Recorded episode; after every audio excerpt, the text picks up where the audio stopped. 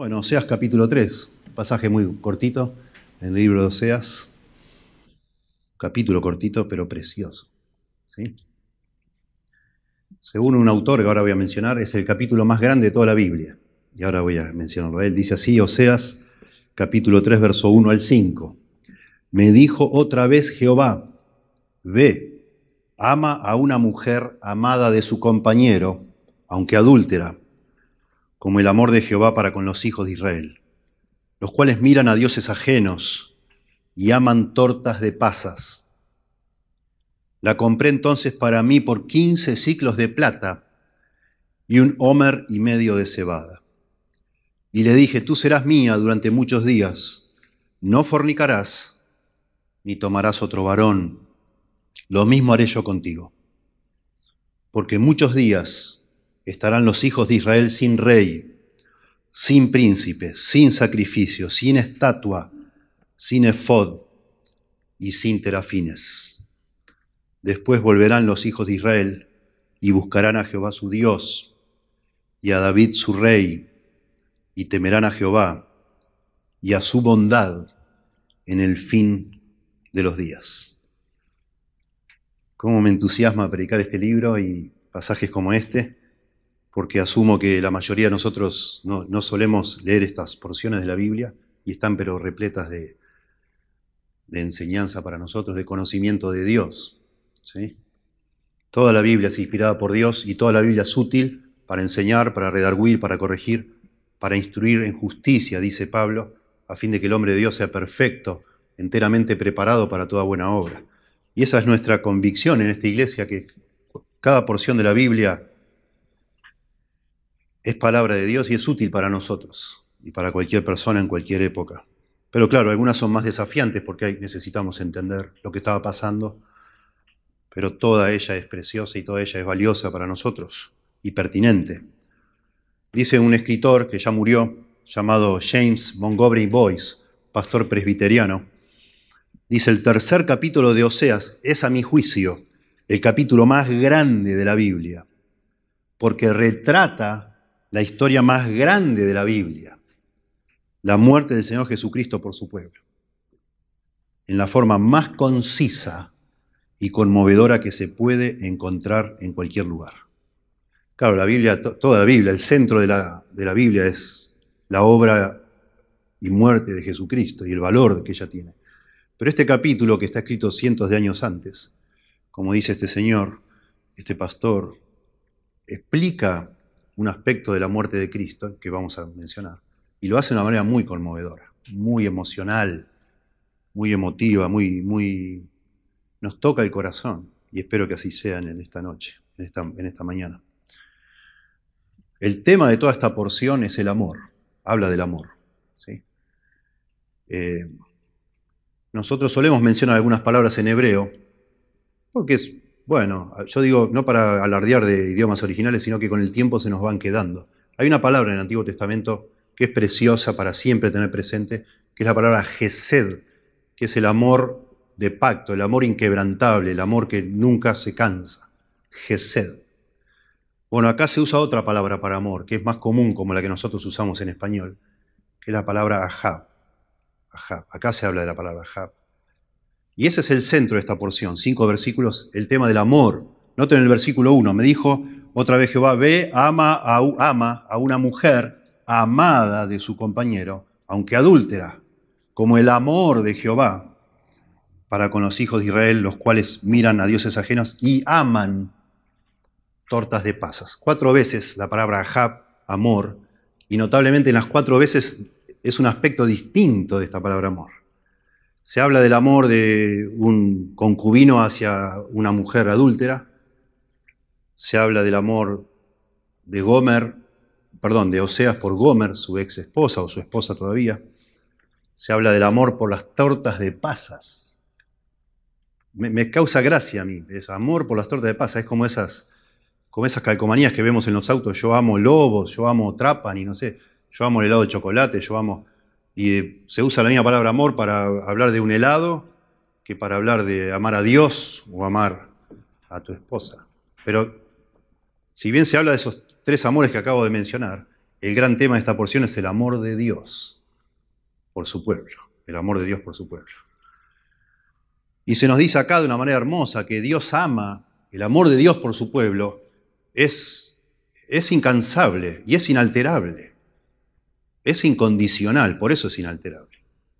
No depende de lo que su pueblo haga, sino del carácter de Dios que quiere amarlo. Es una decisión, una elección de Dios y lo ama a pesar de todo.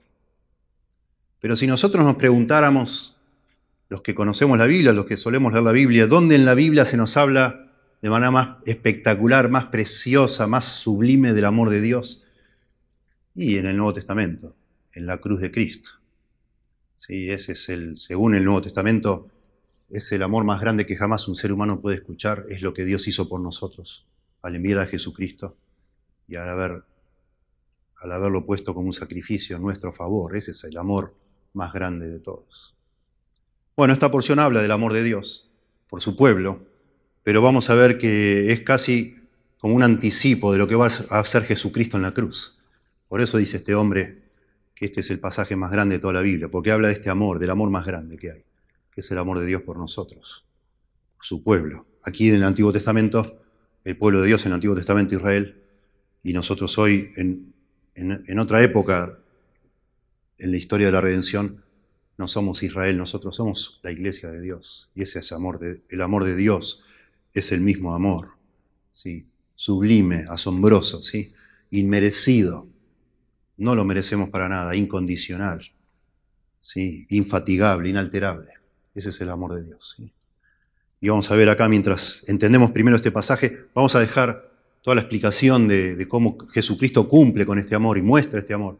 Lo dejamos para el final, pero vamos a tratar de entender primero lo que dicen estos cinco versículos. Y en primer lugar, aquí se nos subraya que Dios ama a los que no lo merecen. Dios ama a los que no lo merecen y lo manda a su profeta a tomar una mujer que, según entendemos por el contexto, es la mujer que había sido su esposa, pero esta señora llamada Gomer lo dejó a su marido Oseas porque se prostituyó y fue, buscando, fue a buscar amantes. Y despreció a su marido, lo traicionó, lo abandonó y se fue a buscar no uno, sino varios amantes para que la satisfaga. Y notablemente después de tiempo, capítulo 1 sucede eso, capítulo 2, ahora en capítulo 3, Dios le manda al profeta Oseas que vaya y tome a esta mujer que asombrosamente está en venta. Está en venta. Y eso nos habla, en el contexto también de la, época y el lugar donde sucedió esto, nos habla de problemas. Esta mujer se ha metido en problemas. Esta mujer, su, su vida ha ido cuesta abajo, como decimos nosotros, al punto que ahora está en venta. Le fue muy mal, ya lo hemos anticipado. Cualquiera que, definitiva, todo esto es una, como es, es todo como una alegoría del amor de Dios por su pueblo. Cualquiera que le dé la espalda a Dios y se vaya tras dioses con minúscula, que en este caso serían los amantes, su vida va a ser un desastre, va a ser una calamidad, le va a ir de mar en peor. Y así está esta mujer, en un mercado de esclavos, en venta. Y Dios le manda a su profeta como para hacer un, como una especie de, mensaje viviente. Le manda a hacer algo porque eso, lo que él haga, es, este acto simbólico de tomar a esta mujer que lo traicionó, lo basurió, lo humilló, lo avergonzó, la, tiene, la, va a comprar y la va a amar. No es que la va a comprar y la va a tener, se va a vengar el resto de su vida a esta mujer por lo que le hizo, sino que la va a amar a esta mujer, como si nunca hubiera hecho nada, porque ese, dice Dios, es el amor que yo tengo por mi pueblo.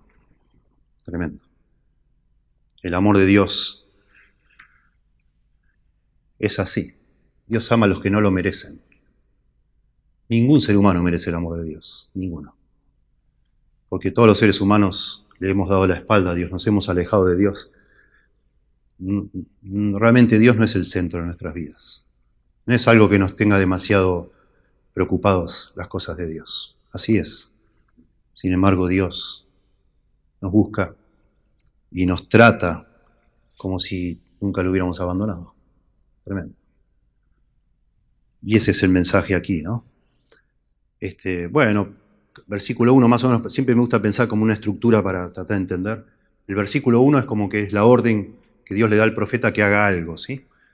Versículos 2 y 3, el cumplimiento de esa orden, o sea, va y hace lo que Dios le dice. Y después versículos 4 y 5 es como la interpretación o el comentario sobre eso. Muy sencillo. Todo el, gran tema acá es el amor, como dijimos. Se nota en el versículo 1 que habla cuatro veces la palabra ahab, amor. Es el amor, pero no el amor de Oseas. Tenemos que tener cuidado siempre cuando leemos algo como esto. No es muy común en la Biblia que alguien haga algo y eso tenga un valor simbólico. Tenemos que tener cuidado de engancharnos demasiado tratando de pensar o de llenar los huecos acá. ¿Cómo sería? ¿Cómo estaría la esposa de Oseas? ¿Estaría arruinada? ¿Cuánto, no sé, cómo habrá sido el reencuentro, etcétera. No tenemos, no es el punto de la Biblia que saquemos la vista de Dios demasiado. Tenemos que pensar en Dios. Por eso hay muy pocos detalles acá. No vienen al caso. No vienen al caso. El, el gran mensaje acá es, otra vez, es Dios y su amor por las personas. Y se nos cuenta una historia humana que nos ayuda. Es muy, es muy sórdida, es muy fea la historia. La pensás y hasta, yo no sé si hasta a lo mejor hiere la sensibilidad de alguno acá, que hablemos de la prostitución, prostitución, prostitución, como hemos hecho en el capítulo 1, que es lo que se repite acá la palabra. Adulterio, fornicación, prostitución. Digo, qué desagradable. Eso es lo que trata de, ese, es, ese efecto trata de producir la Biblia en nosotros. Como decís, qué barbaridad, qué asco, todo esto, ¿cómo puede ser? Para entonces, cuando aparece de nuevo lo que parece inconcebible, que Dios aún tenga interés en personas así, eso nos debe conmover. Así como nos, re, nos repele pensar una persona tan desleal, tan pero tan desleal, el punto acá es que por contraste nos sorprenda y nos cause admiración, decir, wow, mira Dios, ¿cómo puede ser? Y por supuesto, la idea no es que nos sintamos justos como diciendo, ah, yo nunca hubiera hecho una cosa así, sino es al revés, que de alguna manera nos, identifiquemos con tanta deslealtad, ¿verdad? con tanta ingratitud para que de nuevo, cuando vemos como Dios que tiene poder sobre nosotros, Él es nuestro dueño, cuando vemos que Él no nos liquida, no nos mata como un insecto asqueroso, sino que nos ama, decir, wow, Señor, no, no puede ser. Wow, Señor, tremendo. ¿Sí? Tremendo, precioso. Ya lo habíamos visto en capítulo 2 y algo en el capítulo 1, porque tanto en el capítulo 1 al final termina con una nota positiva y mí en el capítulo 2 ya se nos venía como advirtiendo que Dios no se iba a dar por vencido, que al final los iba a restaurar, que sí los va a castigar, porque el amor de Dios tampoco es un amor ciego, sino es un amor verdadero. El amor verdadero nunca es incompatible con la justicia, con la rectitud, con lo que es correcto. Y también está mencionado aquí. No es que Dios hace la, vista gorda y dice, bueno, no me importa, no me importa todas las cosas malas que has hecho, no me interesa nada, yo te amo igual. Sí que me importa, porque yo, mi amor por vos es para bien, yo te quiero rescatar, te amo igual, pero no te voy a dejar así en toda la inmundicia en la que vos vivís. Yo te voy a sacar de allí, te voy a purificar. Y eso va a doler, eso va a doler, pero eso es mi amor también. Y eso lo vemos aquí también. Entonces, en primer lugar, Dios ama a quienes no lo merecen. Dice el verso 1, me dijo otra vez Jehová, ya le había dicho antes, capítulo 1, que Dios le había dicho que se case con una mujer que no iba a ser fiel. Ahora otra vez Jehová me dice. No sabemos cuánto tiempo pasó, presumiblemente bastante tiempo, porque en el capítulo 2, a los hijos de esta mujer, a los hijos de Oseas que tuvo con esta mujer, ya son grandes y los llaman a dar testimonio contra ella en una corte. Se ve que han pasado unos buenos años. Podemos imaginarle unos 20 años capaz. Imagínense 20 años de la vida licenciosa esta señora y termina ahora como está. De pronto ya no es tan bonita, de pronto ya nadie le interesa este, allegarse a una prostituta de esta forma. ¿no? Se ve que a nadie ya le... Ya ahora parece que es esclava más que prostituta. Me dijo otra vez Jehová, ve, ama a una mujer. Aquí no dice que es Gomer, ¿eh? Noten ama a una mujer amada de su compañero, aunque adúltera, como el amor de Jehová para con los hijos de Israel, los cuales miran a dioses ajenos y aman tortas de pasas. Noten, la primera línea habla de Oseas y esta mujer que él tiene que amar, y la segunda comienza con el cómo, como el amor de Jehová para con los hijos de Israel, de la misma manera. Ama a una mujer que no merece ser amada, de la misma manera que yo amo a Israel y no lo merece. Ese es el punto que estoy diciendo. Dios ama a quienes no lo merecen. No lo merecen. Esta mujer no merecía que Oseas la compre y la ame. Los, comentaristas están, discuten. Algunos dicen, no, acá no dice nada que sea Gomer, la mujer del capítulo 1 y del capítulo 2 al principio, sino otra mujer. Porque dicen, bueno, en el capítulo 2 ya se divorció o sea, ya se divorció de esta mujer. Lo que pasa que, de nuevo, el paralelo que se trata de establecer todo el tiempo, insisto, no es acerca de, Oseas y Gomer, sino es acerca de Dios e Israel. Es que Israel ha sido infiel a Dios y Dios a pesar de eso le va a seguir amando. Y lo va a castigar, pero lo va a seguir amando. Y entonces el paralelo es mejor si pensamos que esta mujer es la misma del capítulo 1, la que algún día fue esposa de, de Oseas. ¿Sí? Esta palabra amor, ahab, se usa igual que en español, se usa para una serie este, enorme de, significados posibles, ¿no? Amar románticamente, preferir, yo prefiero, no sé, el helado de dulce leche, me amo, me encanta el helado de dulce leche. Lo prefiero con otros gustos, poner gustar, hacer actos de amor por alguien, la palabra también se usa, ahab, ser leal, ser compasivo hacia alguien, estar aliado con alguien. ¿sí? Y en el Antiguo Testamento, a diferencia en el, Nuevo Testamento hay varias palabras para amor, ustedes saben, los que conocen la Biblia al menos conocen tres, ¿no? la palabra ágape, la palabra fileo, el amor filial, y la palabra eros, el amor erótico.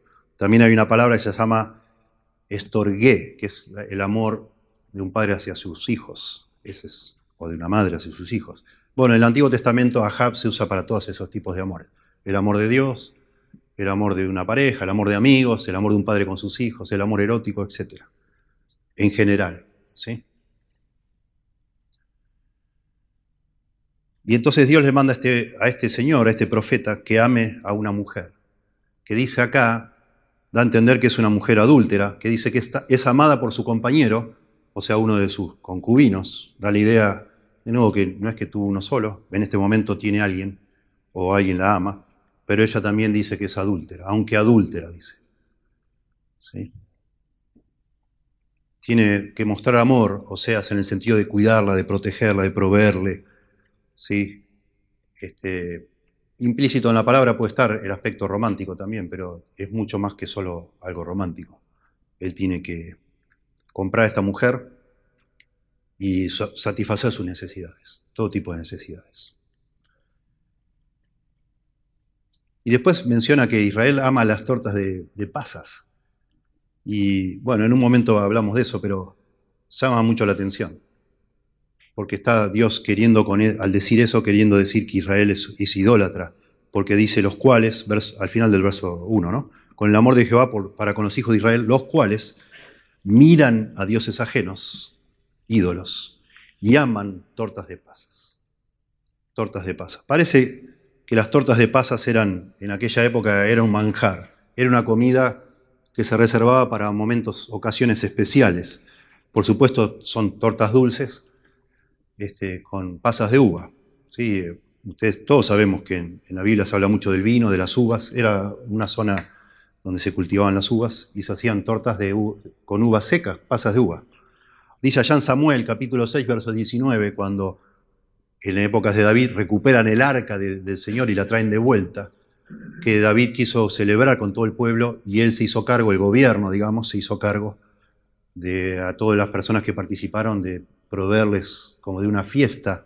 Y dice, repartió a todo el pueblo y a toda la multitud de Israel, David, hacia hombres como a mujeres, a cada uno un pan para que se lo lleven, ¿no? Como una recompensa y un pedazo de carne y una torta de pasas. Muy interesante. Y se fue todo el pueblo, cada uno a su casa. Tremendo. Sabemos por las costumbres de la época que te den un pedazo de carne era también algo muy exclusivo. Y junto, de eso, junto con eso le dan una torta de pasas. Era algo especial. Sin embargo, acá en este pasaje nos da a entender que esas tortas de pasas, porque lo conecta con mirar a dioses ajenos, que era parte de lo que ofrendaban esos dioses en los cultos de idólatras, de adoración. En Jeremías capítulo 44, Jeremías está en Egipto y estaba predicándole a un grupo de judíos exiliados en Egipto, que ya no adoran a Dios, a, a Jehová, sino a la reina del cielo, dice allí. Están en Egipto y ya completamente se han apartado de Dios y adoran a la reina del cielo en Egipto. Y le dice Jeremías, bueno, les dice que no lo hagan más, les exhorta fuerte, después le hablo en casa, capítulo 44 de Jeremías, y le contestan, verso 15, entonces todos los que sabían que sus mujeres habían ofrecido incienso a dioses ajenos, y todas las mujeres que estaban presentes, una gran concurrencia, y todo el pueblo que habitaba en tierra de Egipto, en Patros, respondieron a Jeremías diciendo, la palabra que nos has hablado en nombre de Jehová, no la oiremos de ti. No te escuchamos, Jeremías. No vamos a dejar de adorar a la reina del cielo sino que ciertamente pondremos por obra toda palabra que ha salido de nuestra boca para ofrecer incienso a la reina del cielo, derramándole libaciones, como hemos hecho nosotros y nuestros padres. Nuestros reyes y nuestros príncipes en las ciudades de Judá también lo hacían en Judá y en las plazas de Jerusalén. Esto es al final, Jeremías escribe en épocas cuando el, reino del sur de Judá está siendo destruido por los babilonios. Bueno, acá está un grupo exiliado en Egipto que está reconociendo que ellos y los padres de ellos ya venían con esas costumbres traídas de la misma Palestina. Ya adoraban a la reina del cielo. Tremendo. Y los reyes y los príncipes también lo hacían, dice acá. Y tuvimos abundancia de pan, sigue esta gente. Mientras hacíamos eso, teníamos abundancia de pan y estuvimos alegres y no vimos mal alguno mas desde que dejamos de ofrecer incienso a la Reina del Cielo y de derramarle libaciones, nos falta todo. Y a espada y de hambre somos consumidos. Y cuando ofrecimos incienso a la Reina del Cielo y le derramamos libaciones, ¿acaso le hicimos nosotras, dicen las mujeres que están en esa multitud, ¿acaso le hicimos nosotras tortas para tributarle culto y le derramamos libaciones sin consentimiento de nuestros maridos? Leo esto para demostrar que ellos usaban estas tortas para adorar a esos dioses falsos. Tremendo igual entre líneas de lo que acabo de leer, la superstición de la gente. Mientras adoramos a estos ídolos nos iba bien. Y ahora que queremos obedecer a Dios nos va todo mal. Y la gente así seguía a veces. Tremendo, el ser humano.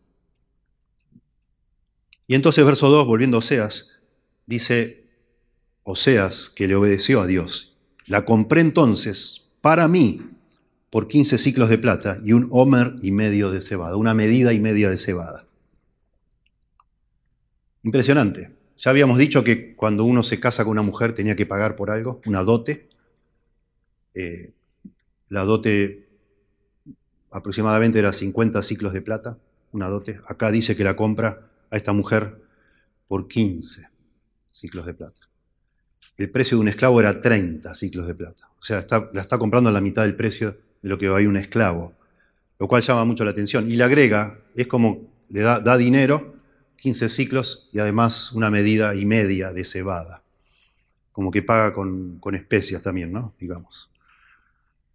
Llama la atención, tenemos que tener cuidado acá porque, de nuevo, los investigadores no nos dicen con certeza toda la información, pero llama la atención que pague la mitad de lo que salió un esclavo. Llama mucho la atención. De nuevo, uno se imagina, no sé si tenemos todo, todo el permiso para imaginarnos con tanta claridad, pero se imagina una persona que no está muy bien ya, que no vale nada. Vale la mitad de un esclavo, imagínense ustedes. En Éxodo 21, 32 dice, si el buey, si un buey acorneare a un siervo, a una sierva, a un esclavo o una esclava, o sea, un buey va, arremete contra un esclavo y lo mata. Pagará su dueño, el del buey, 30 ciclos de plata y el buey será apedreado. Tienes que restituir lo que le costó el esclavo, al menos, y matar al buey. 30 ciclos de plata.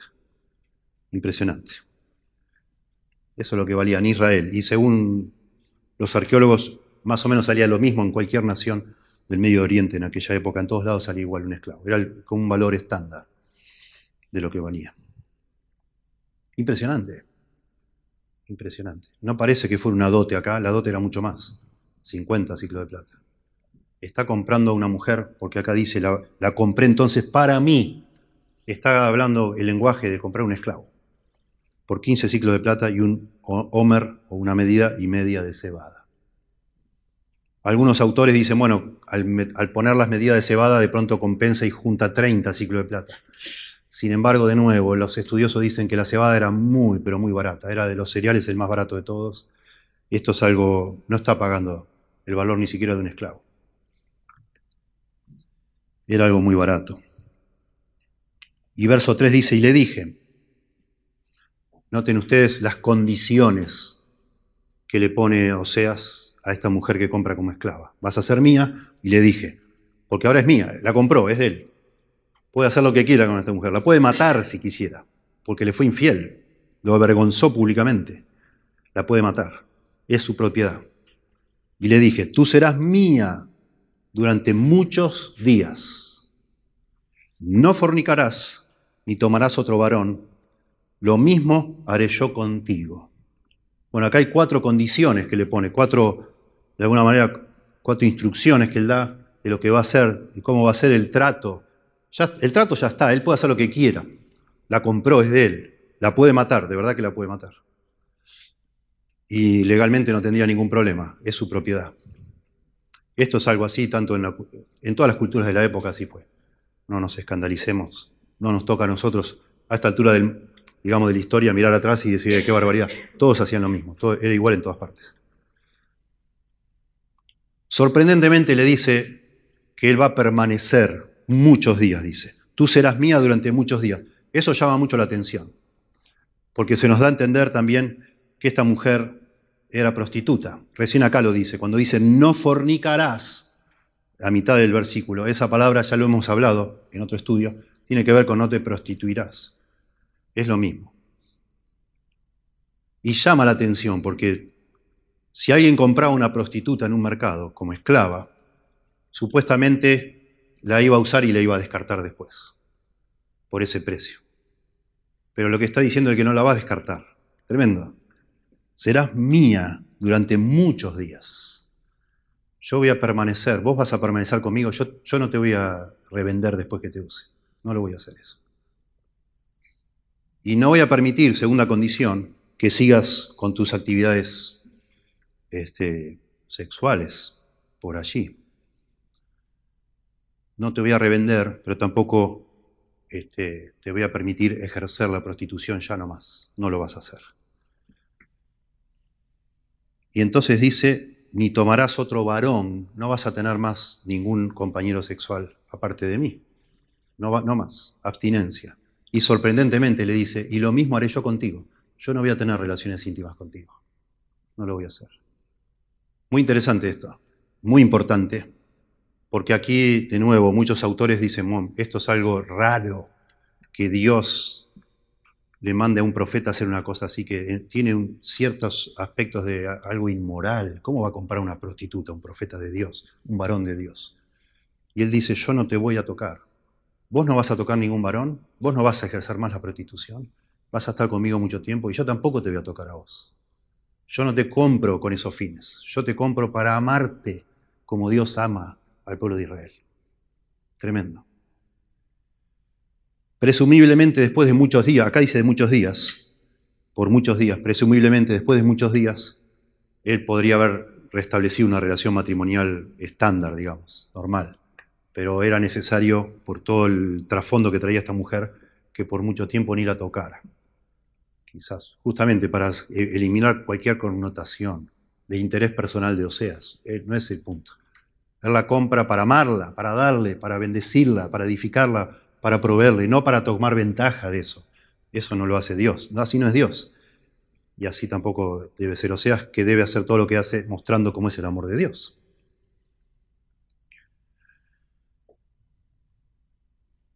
que viva en total abstinencia por mucho tiempo, por cierto tiempo, era quizás una forma de reanudar una vida normal, incluso en el aspecto sexual, con esta mujer. Y por supuesto elimina cualquier objeción o cualquier sospecha de decir, ¿qué hace este hombre? Imagínense la gente que lo veía o lo conocía en estas ciudades no tan grandes de esa época. probablemente en Samaria, que sí era grande. Pero bueno, la gente que lo vería diría, bueno, mira, wow, mira, mira este hombre lo que hace. Esa era la idea, que la gente diga, wow, este la tendría que haber matado. Lo que le hizo esta mujer a este hombre, las cosas que le hizo y este hombre gasta su dinero en comprarla y, la trata bien, la trata como una mujer, como una dama, no como una prostituta. Esa era la idea, no que digan, uh, qué, desgraciado este Osea, mira lo que hace. ¿Qué estará haciendo este con esta mujer? No era, el día, no era la idea. El punto entonces que se quiere subrayar acá, y Dios quiere, que es el que le manda hacer esto, es cómo ama a Dios. Y ama a Dios a personas que no lo merecemos. No merecemos ese amor. En segundo lugar, versos 4, se nos muestra que Dios ama a quienes purifica por medio de reprensión, castigo, si se quiere. Podemos dar vuelta a la frase y decir, a quienes Dios ama, los, los purifica, les hace bien. Dios no tiene interés, Dios no nos necesita a ninguno de nosotros, Dios no nos busca para que nosotros le demos algo a Él, sino que nos busca y nos alcanza para bendecirnos en a nosotros, para darnos lo que nosotros necesitamos. Y si estamos, si nosotros somos como el pueblo de Israel, como cualquier ser humano, que tenemos nuestro corazón torcido y vamos hacia lo que está mal y hacia lo que está mal y de manera insistente y porfiada. Y si Dios nos alcanza con su amor, tenemos que tener por cierto que ese amor no nos va a dejar en donde nos encontró. Dios va a cambiar nuestro corazón, nos va a purificar. Y la forma de hacerlo a veces lamentablemente es por medio de castigos, de reprimendas, de limitaciones, de restricciones. Dios no nos deja seguir con la vida loca que teníamos antes que Él nos encontrara. No nos va a dejar. Y entonces por eso dice verso 4, porque muchos días, acuérdense que dice, vas a estar conmigo muchos días, le dice este, Oseas a Gomer. Y entonces acá se explica, porque muchos días estarán los hijos de Israel sin rey, sin príncipe, sin sacrificio, sin estatua, sin efod y sin terafines. Acuérdense que el paralelo entre la vida sexualmente licenciosa de esta mujer. El paralelo es Israel persiguiendo dioses, idolatría a rabiar, digamos, sin límites. Entonces acá está el paralelo, dice, Oseas compra a la mujer y dice, basta de actividad sexual con nadie, ni siquiera conmigo, nada. ¿Le vas a quedar conmigo? Voy a estar acá siempre contigo. Y se acabó todas estas andadas. Y ahora está el paralelo, porque entonces explica Dios, este es mi pueblo Israel, que se ha cansado de digamos, de adorar a dioses por todos lados, ya no va a tener más. Basta con todo eso, se acabó. Lo voy a purificar, le voy a cambiar el corazón, como vimos la semana pasada, para que un día solo en su corazón haya solamente un motivo, que es adorar al Dios verdadero. Porque muchos días estarán los hijos de Israel, el pueblo de Israel, sin rey, y así fue, esto acá está presagiando la conquista por una nación extranjera, en este caso fueron los asirios, sin rey, hasta el día de hoy Israel no tiene rey, no ha tenido más rey.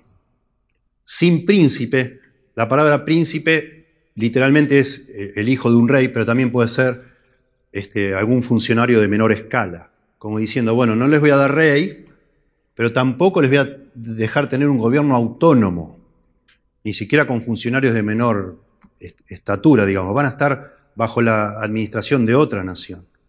Sin rey, sin príncipe, sin sacrificio, estos son los sacrificios de pronto legales que Dios les había mandado hacer al pueblo de Israel, las ceremonias de la religión, sin estatua. Eso estaba prohibido en Israel. O en algunas versiones dice sin pilar, porque se refiere a una piedra grande que se colocaba como conmemoración, y era algo pagano. Aquí probablemente esté mezclando sin sacrificio de los que yo mandé y sin sacrificios de estos paganos, adoración pagana. Ninguna de las dos. Dice en Deuteronomio 16, 22, no te levantarás estatua, la cual aborrece Jehová tu Dios. Eso es algo malo. De nuevo, habíamos dicho que el, pueblo de Israel había mezclado todas las cosas, ¿sí? la religión oficial con la religión falsa, y tenían toda una mezcla. Y por eso menciona acá el sacrificio y la estatua, sin efod y sin terafines. Lo mismo acá, el efod era una prenda que usaba el sumo sacerdote, que tenía un bolsillo en el pecho donde ahí ponían dos piedritas llamadas el Urim y el Tumim. Y con eso los sacerdotes tiraban las piedras y eh, este, buscaban dirección de Dios. Según cómo caían las piedras, tenía un lado oscuro y un lado claro, las dos piedras, según la combinación de claro y oscuro, era que Dios contestaba que sí o que no.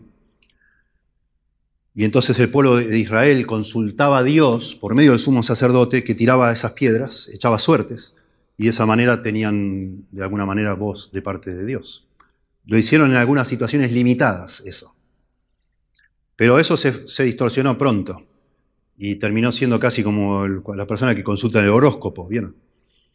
Todo, de nuevo, todo eh, distorsionado, todo mezclado, lamentablemente, todo contaminado. Y por eso acá dice sin y sin terafines. Un terafín, o los terafines, eran ídolos pequeños, hogareños. Las personas, y tenemos un montón de fotos en internet, si usted busca terafín, de cómo en las casas tenían, las casas de aquella época tenían nichos en las paredes y ahí ponían sus dioses, sus terafines tanto del pueblo de Israel como de las naciones vecinas, y también los consultaban, lo usaban para adivinación, para saber el futuro. Y cada familia tenía sus terafines, que eran todo falsos, todos dioses falsos. Abominación a los ojos de Dios. Hoy en algunas casas hay esas cosas también. Hay gente que tiene estampitas, tienen cositas, tienen de todo. Una vez conocí un hombre que me dijo, un día fui a pescar me impresiona mucho. Fui a pescar un día y estaba ahí, vi una piedra tan linda, pero tan linda. El hombre ya había conocido a Dios, pero esto lo hizo antes. Y la, traje, la lavé ahí, me gustó mucho, la traje a casa, la lavé y la tengo ahí, mirá, le puse aceite y todo. Y vos podés creer que yo he llegado a pensar que esa piedra me da suerte.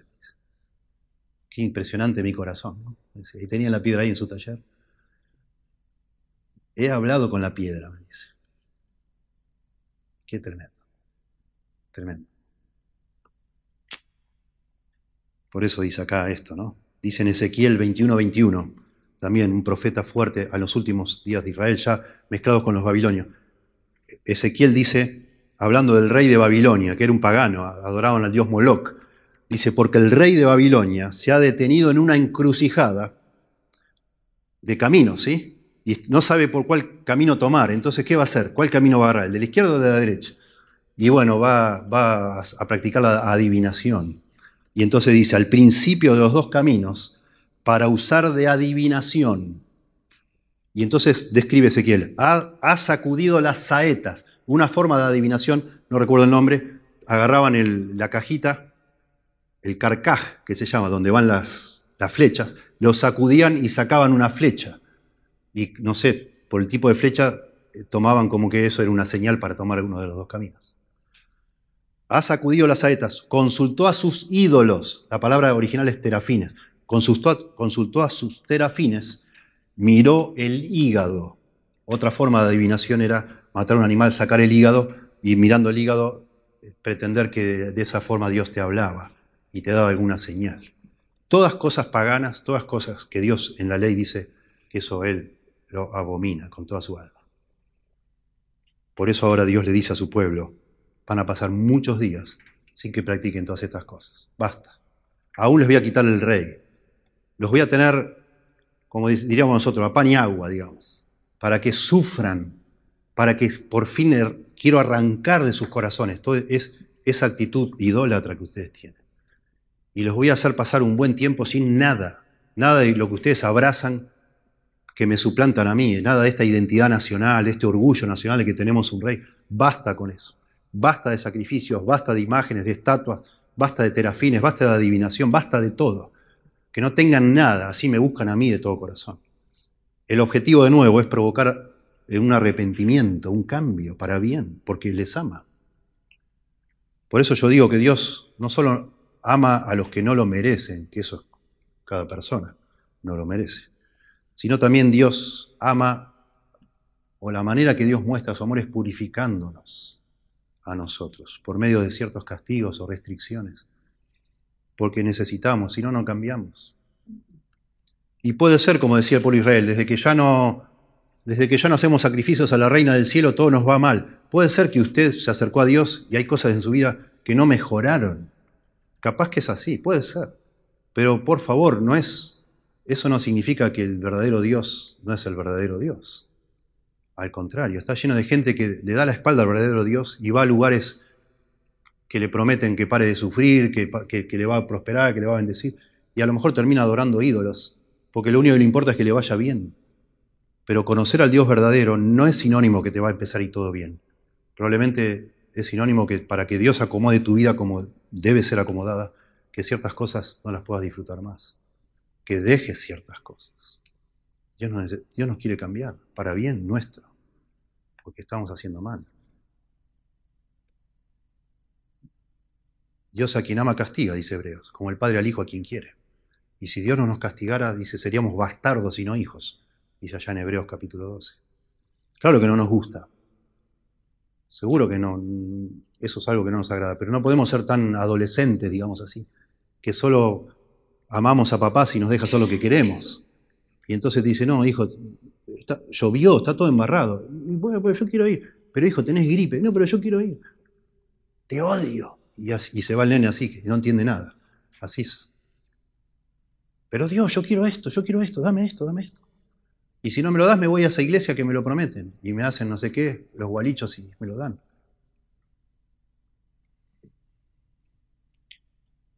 Y en, en tercer lugar, Dios ama, por supuesto, a los que no lo merecen. Dios cuando ama a alguien, a veces lo castiga para purificarlo si es lo necesario. Nunca es por venganza, sino Dios ni siquiera nos hubiera buscado, nos hubiera dejado morir en nuestros pecados y ya nos abandona. Y listo. Es obvio que no. Dios quiere cambiarnos para bien. Pero Dios también entonces, al final, después que nos, nos restringe y nos castiga para bien, nos, nos restaura. Y eso es lo que vemos en el versículo 5 y a lo largo de todo este libro. Después, después de todas estas restricciones, de muchos días, verso 5, después volverán los hijos de Israel y buscarán a Jehová su Dios y a David su rey y temerán a Jehová y a su bondad en el fin de los días. Nos muestra que al final de todas estas restricciones, que son para bien, Dios les va a volver a bendecir. Una manera hermosa. La palabra volver es la palabra que se traduce muchas veces, se arrepentirán, sub, darse la vuelta. Puede ser que se refiera en un aspecto geográfico que van a volver a la nación que, van a ser desterrados. Pronto después de que escribió Oseas, fueron desterrados, fueron sacados de ese lugar y no tuvieron rey, no tuvieron príncipe, no tuvieron sacrificios, no tuvieron efod, todo eso que mencionamos, ni tampoco todas esas otras cosas malas. Pero después volverán, dice. Probablemente haya una connotación de un regreso geográfico, pero creo que es más apropiado pensar en un arrepentimiento por lo que sigue después. Y buscarán a Jehová su Dios.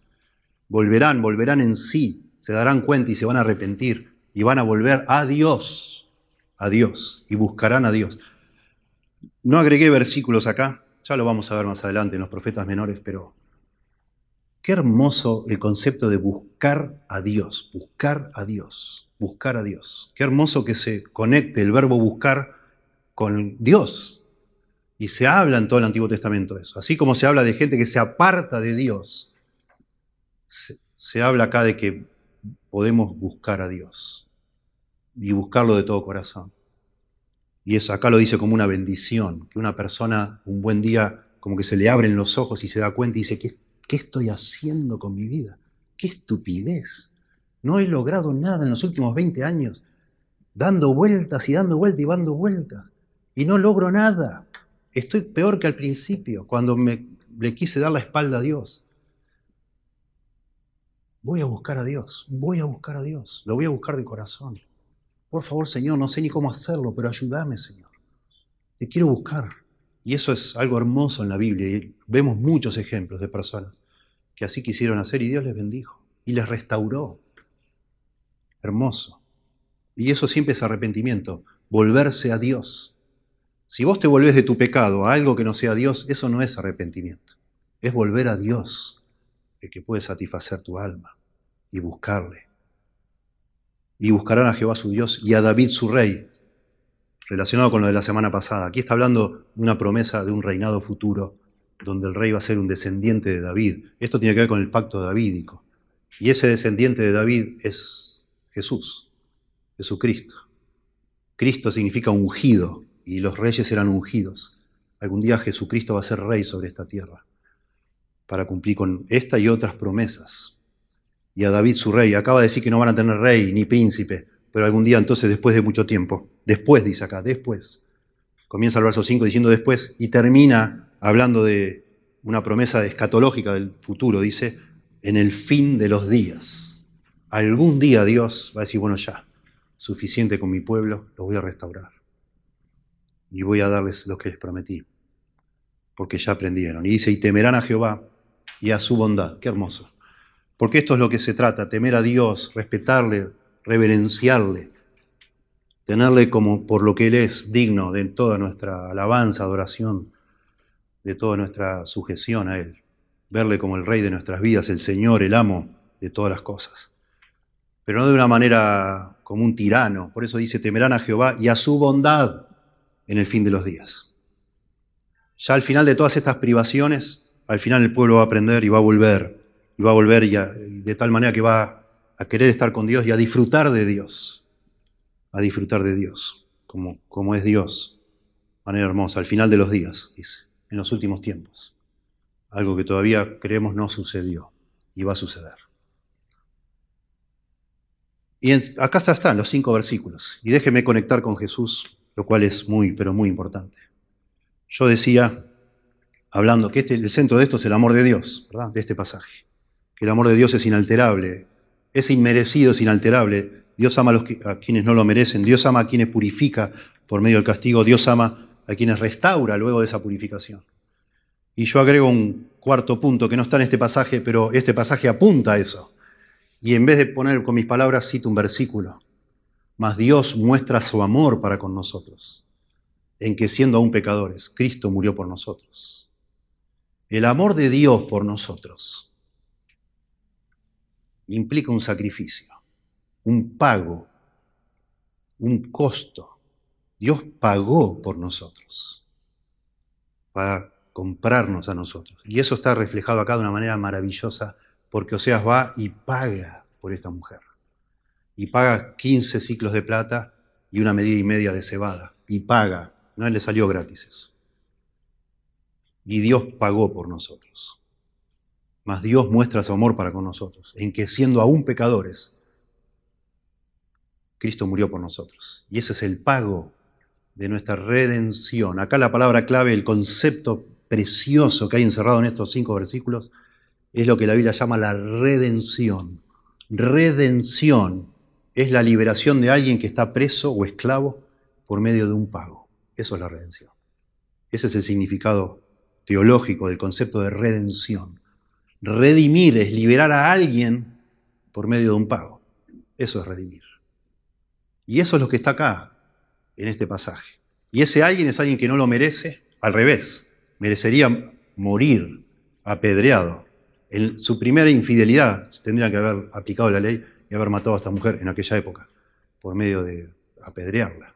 No fue el caso, y tuvo otra y otra y otra y otra, y estuvo a lo mejor 20 años viviendo de una manera infiel, desleal, traicionera, y al final el marido va y le paga para liberarla a esta mujer, para purificarla de toda su vida espantosa. Y eso es lo que la Biblia enseña, uno de los aspectos de lo que significa nuestra salvación. El Señor pagó, Dios pagó para librarnos a nosotros de nuestros propios pecados, de nuestra esclavitud al pecado. Y déjeme rápidamente sobrevolar un poco esta doctrina de la redención, que es preciosa y apunta, por supuesto, a la redención de Cristo. En el Antiguo Testamento había varias formas de redimir. Una es lo que se llama el pariente redentor. Ustedes saben, la tierra de Israel se repartió en distintas tribus y cada tribu después repartió en distintas familias, etc. Entonces cada familia tuvo, heredó, por decir así, de parte de Dios, una propiedad. Pero claro, la gente le va bien, hace negocios, trabaja, no trabaja, tiene calamidades se funde, etc. Entonces ah, sucedían, sucedía con el tiempo que algunas personas necesitaban vender su tierra para poder vivir. Al final, ¿para qué querés la tierra si te estás muriendo de hambre? Entonces, antes de venderla a un extraño, se buscaba si había algún pariente redentor. Eso se ve muy bien en el libro de Ruth. ¿sí? ¿Por qué un pariente redentor? Porque, claro, porque cada, cada parcela de tierra pertenecía a alguna tribu, a alguna familia en especial. Entonces yo antes de vendérselo a un extraño, lo buscaba a alguien de mi familia y le decía, ¿querés comprarla vos? Así queda nuestra tierra dentro de nuestra familia. Y el hombre decía, mira, no sé, yo ya tengo mi tierra, pero bueno, casi que tenía una cierta obligación de hacerlo para que eso quede en la familia. Y compraba, y ese era un pariente redentor, pariente redentor. De nuevo, compraba algo para redimirlo, se llamaba redimir esa tierra, quedaba en posesión de esa familia. Había otra forma de, de redención que tiene que ver, hoy mencioné, el buey que se escapare de un dueño y acornear a un esclavo o una esclava. Dice que tenían que pagar 30 ciclos de plata, o sea, el costo del esclavo, y matar al buey. Pero claro, empezó a suceder y la misma ley lo regula. ¿Qué ganamos con matar al buey? Si ya lo mató al esclavo. Entonces, en vez de matar al buey, se redimía al buey pagando un precio también. Digo, al vecino de pronto por bronca porque maté un esclavo, quiere que yo mate el buey. Bueno, pero si nos ponemos de acuerdo, capaz ni el vecino gana nada si yo mato el buey, ni yo gano nada, perdemos los dos. Y si en vez de matar el buey te pago por el buey, y bueno, págame. Eso es una redención también. Se usa otra palabra en el hebreo, la palabra kofer. Es un precio de rescate. De nuevo, rescataba al buey pagando por eso. Pero cuando llegamos al Nuevo Testamento, todo esto se desarrolla de una manera, pero realmente preciosa para nosotros. Porque ya en el Nuevo Testamento ya hay otra cultura. Los, los judíos están bajo el gobierno de los romanos. Antes de ello habían estado bajo los griegos. Y tanto los griegos como los romanos tenían muy establecido la esclavitud. La mayoría de los ciudadanos del Imperio Romano, o de los habitantes, porque no eran ciudadanos, eran esclavos. La esclavitud se había desarrollado y se había perfeccionado a tal punto que está lleno ya de palabras, de conceptos que tienen que ver con la esclavitud, que se van a aplicar en sentido espiritual y teológico a nuestra esclavitud, que es la esclavitud del pecado. Los seres humanos somos esclavos del pecado, dice la Biblia. Porque no queremos hacer lo que hacemos, pero lo hacemos igual. Y es una forma de esclavitud, ¿verdad? Todo el que hace pecado, dice Jesús, es esclavo del pecado es una similitud demasiado grande. Y los griegos tenían toda una serie de palabras, de términos, para hablar justamente de redención. La palabra lugo, el verbo lugo, que es liberar, se empezó a, modificar, agregarle prefijos y ciertos conceptos para justamente hacer expresar lo que significa comprar un esclavo y liberarlo, después que ya era mío una persona que compraba un esclavo hasta podía matarlo porque era de él, era una posesión, como si fuera una herramienta. Así habla Aristóteles de sus esclavos, son herramientas. Lo compraban como una herramienta. Pero algunos lo podían, liberaban a sus esclavos.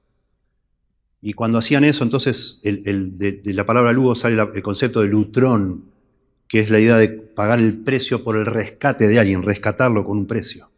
¿Sí? Lutró es el verbo de liberar por medio de un rescate justamente, pagar un precio para rescatar a alguien y liberarlo. Y de ahí sale la palabra lutrosis, que es la palabra que nosotros llamamos redención. En Cristo tenemos redención, tenemos liberación. Precioso. Lutrosis y apolutrosis son dos palabras para hablar de nuestra redención. Y hay documentos griegos que dicen, por ejemplo, fulano de tal, estaba, los documentos están con el, con el espacio para rellenar con el nombre. Ya están como si fuera un formulario que compramos en la librería, un formulario, mira, necesito manejar el tema de mis esclavos, andate al lado, tenés los formularios. Y están los formularios. Y está el espacio, fulano de tal, paga al Apolo Pitian, dice así el formulario, la suma de X, Minae, la, unidad de, medida de dinero, por el esclavo tal y tal, con la condición de que él o ella sea liberado. Y eso era pagar el precio de la redención de un esclavo. Impresionante. Y en el Nuevo Testamento tenemos muchos pasajes. Voy a leer tres que me gustaría que tengamos en mente. Dice Mateo 20, 28. Y está hablando Jesús. Y dice, el Hijo del Hombre, Jesús, no vino para ser servido, sino a servir y a dar su vida como rescate por muchos. Lutrosis ahí, de nuevo. Él vino a servir y a dar su vida en rescate por muchos. Impresionante. El costo de mi liberación fue la vida de Cristo, su muerte. Él dio su vida, es la muerte. Ese es el costo de mi liberación. Tito capítulo 2, verso 14, que habla de Jesús, que dice, quien se dio, se dio a sí mismo por nosotros para redimirnos de toda iniquidad y purificar para sí un pueblo propio celoso de buenas obras. Se dio a sí mismo, Él se ofrece como pago para redimirnos de toda iniquidad. Noten, acá no habla de, esclavitud, sino de iniquidad, que es lo que nos esclaviza, y sacarnos esa iniquidad purificándonos. Impresionante el paralelo de nuevo con Oseas. Y primera Pedro, que leímos hace un rato, capítulo 1, versos 18 y 19, dice, sabiendo que fuisteis rescatados de vuestra vana manera de vivir, la cual recibisteis de vuestros padres, no con cosas corruptibles como oro o plata. No vino el Señor a rescatarnos con dinero, cosas que se corrompen, dice acá, sino con la sangre preciosa de Cristo, como de un cordero sin mancha y sin contaminación. Impresionante que dice acá que fuimos rescatados de nuestra vana manera de vivir, como ni nos dábamos cuenta viviendo como vive la mayoría de la gente, no nos dábamos cuenta que estábamos esclavizados a algo y el Señor nos vino a rescatar. Y después hay dos palabras más que tiene que ver, es muy similar, que es agorazo y exagorazo. El agora era como la, la, plaza pública donde se decidían los asuntos también mercantiles y exagorazo es comprar en el mercado, el agora, y exa es y dejarlo fuera, sacarlo fuera. Se usa también esa palabra en el Nuevo Testamento. Nosotros somos Gomer. Nosotros somos Gomer. Y está escrito esto para que pensemos así. Nosotros le hemos dado la espalda sistemáticamente a Dios y nos hemos sido trasamantes, entre comillas. Personas que, o objetos o cosas, ilusiones nuestras, vanidades ilusorias, dice en otra parte, que nos a, creímos, creíamos que nos iba a dar satisfacción y le dimos la espalda a Dios, que sí nos satisface. Y llegamos a, tal punto con nuestra vida que estamos en venta en un mercado de esclavos. ¿Cómo llegó Gomer a estar vendida en un mercado de esclavos? Bueno, hay tres posibilidades. Cómo una persona llegaba a ser esclava en la antigüedad. Una forma era por conquista. Cuando, un, cuando venía una nación y conquistaba la otra, se llevaba el botín, era bueno, todas las cosas, desvalijaban todas las casas, y se llevaban a la gente también a, a vivir en otra nación y ya pasaban a ser esclavos. Por conquista, ¿sí? Y está lleno de relatos así, cuando una nación tomaba otra, se llevaba a todo el mundo y pasaban a ser todos esclavos. En vez de matarlos, los llevaban de esclavos. La segunda forma era por nacimiento. Si vos y tu papá era esclavo, tu mamá y tu papá eran esclavos, vos eras esclavo, nacías esclavo. Y la tercera era por deudas. Y presumiblemente, si pensamos que esta mujer que compró Seas era Gomer, así llegó ella al mercado de esclavos. Dejó a su marido que le proveía todo por los amantes supuestamente que le daban de comer, como leímos antes. Y ahora llegó al punto que está endeudada y no puede pagar sus deudas y se vende a sí misma como una empleada, no sé, porque así es un poco la idea de esa esclavitud. Era, yo voy a trabajar a, a tu casa y aunque sea como, porque me estoy muriendo de hambre. Y tengo deudas que no puedo pagar. Tremendo. Así llegó Gómez a esa situación. Sabemos de nuevo por todos los relatos que los esclavos, estas, estos remates, digamos así, de, personas como los esclavos, se vendían desnudos. Sabíamos que cuando se hacía este tipo de compra-venta de esclavos, se los ponía todos en un estrado, todos desnudos frente a tal multitud. Tremendo. Imagínense a Gomer ahí. Vergüenza completa. Y Dios le había dicho que le iba a desnudar antes. Dios le había vestido, le había adornado y Dios le promete antes o le avisa, le advierte que si no se pone las pilas, así la va a tener. Una obra griega donde se habla de la esclavitud, asombrosamente dice que trajeron en ese estrado, había un hombre gordo, muy gordo, a la venta. Y entonces el rematador, porque era una especie de remate, eh, dice en palabras nuestras, ¿no? usando otras, otra forma de moneda de, la época, y palabras nuestras sería 10 centavos, 10 centavos, ¿quién da 10 centavos por este hombre? Porque era demasiado gordo. Y empiezan a, a, pujar, ¿no? Y uno dice 10, y otro dice 15 centavos. Y al final uno dice 20 centavos. Nada, nada. Y entonces los que están con él comienzan a bromear. La gente que está ahí empieza a burlarse de este que va a pagar 20 centavos por esta persona. Y le dicen, ¿por qué pides ¿O por qué vas a dar 20 centavos por este esclavo tan gordo? Le dicen. Tan pronto como entra a tu casa, se va a comer toda tu comida, le dicen los amigotes. Y entonces este para defenderte, el que ofrece 20 centavos dice, no, dice, lo que pasa que las ruedas de mi carro hacen demasiado ruido y cuando lo compre este hombre, le voy a sacar la grasa para engrasar las ruedas de mi carro. Dice, 20 centavos. Y así, lleno de relatos. Y nos podemos imaginar, bueno, pasa esa persona, pasa otro, pasa otro, y de repente aparece Gomer, desnuda. Y empieza uno a decir, 10 ciclos de plata, y otro dice 12, y Oseas dice 13, y otro dice, no, 13 y medio, no, 14, y ahí va Oseas siempre, y al final Oseas dice, bueno, 15 ciclos de plata y una medida y media de cebada, y se la lleva. Y se la lleva. Por la mitad de lo que vale un esclavo. Nos hace pensar, ¿cómo no nos va a hacer pensar? Saber que el, valor, el valor estándar de un esclavo era 30 ciclos de plata y esta mujer está ofrecida por la mitad.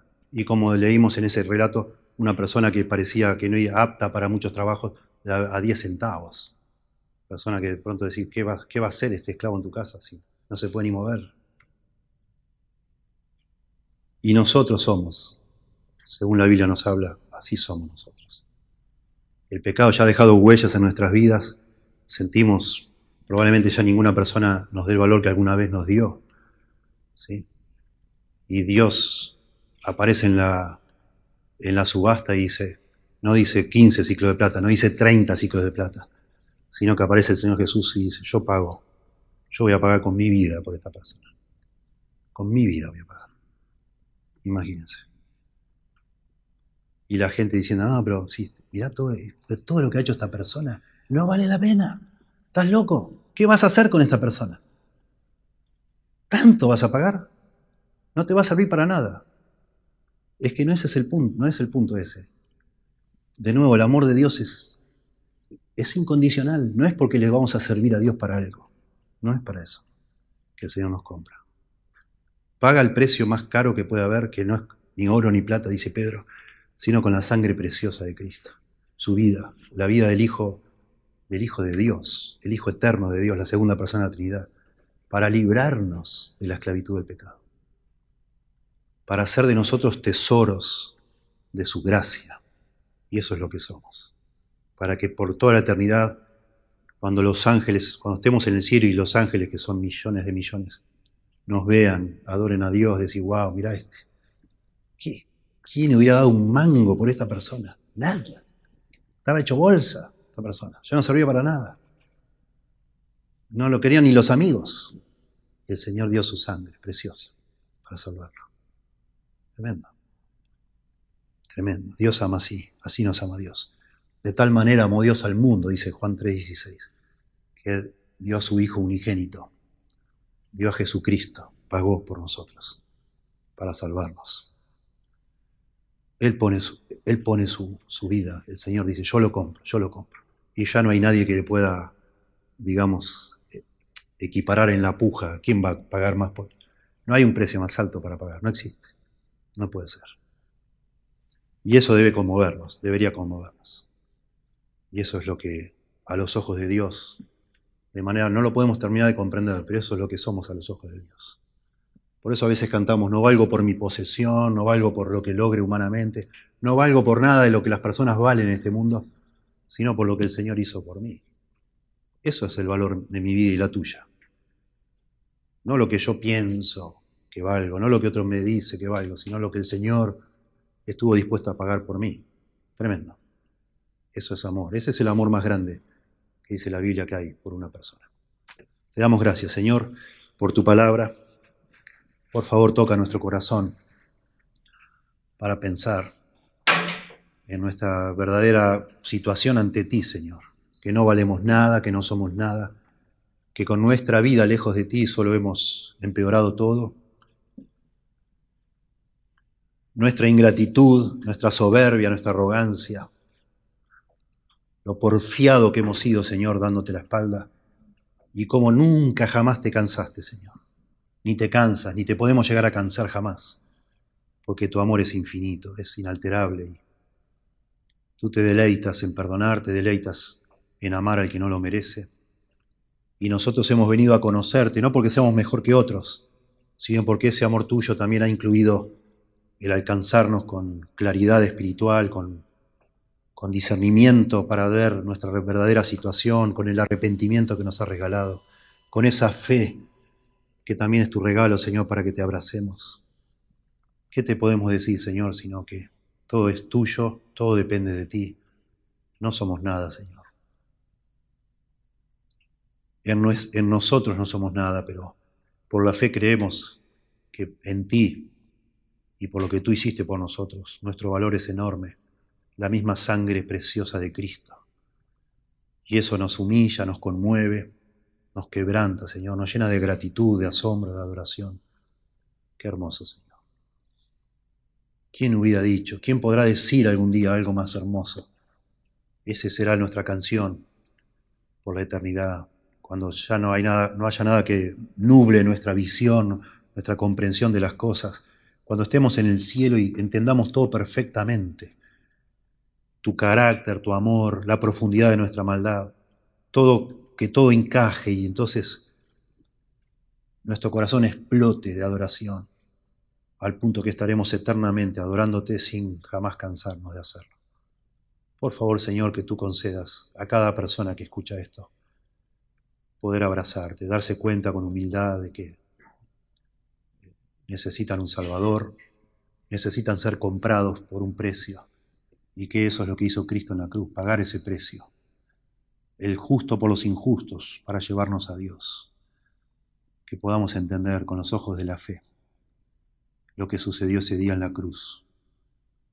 El pago, ese pago enorme por, por personas miserables como nosotros, Señor que nos ayudes a ver, a creer, a, a apropiarnos por medio de la fe de esta salvación tan grande, Señor. Te lo rogamos en el nombre de Jesús. Amén.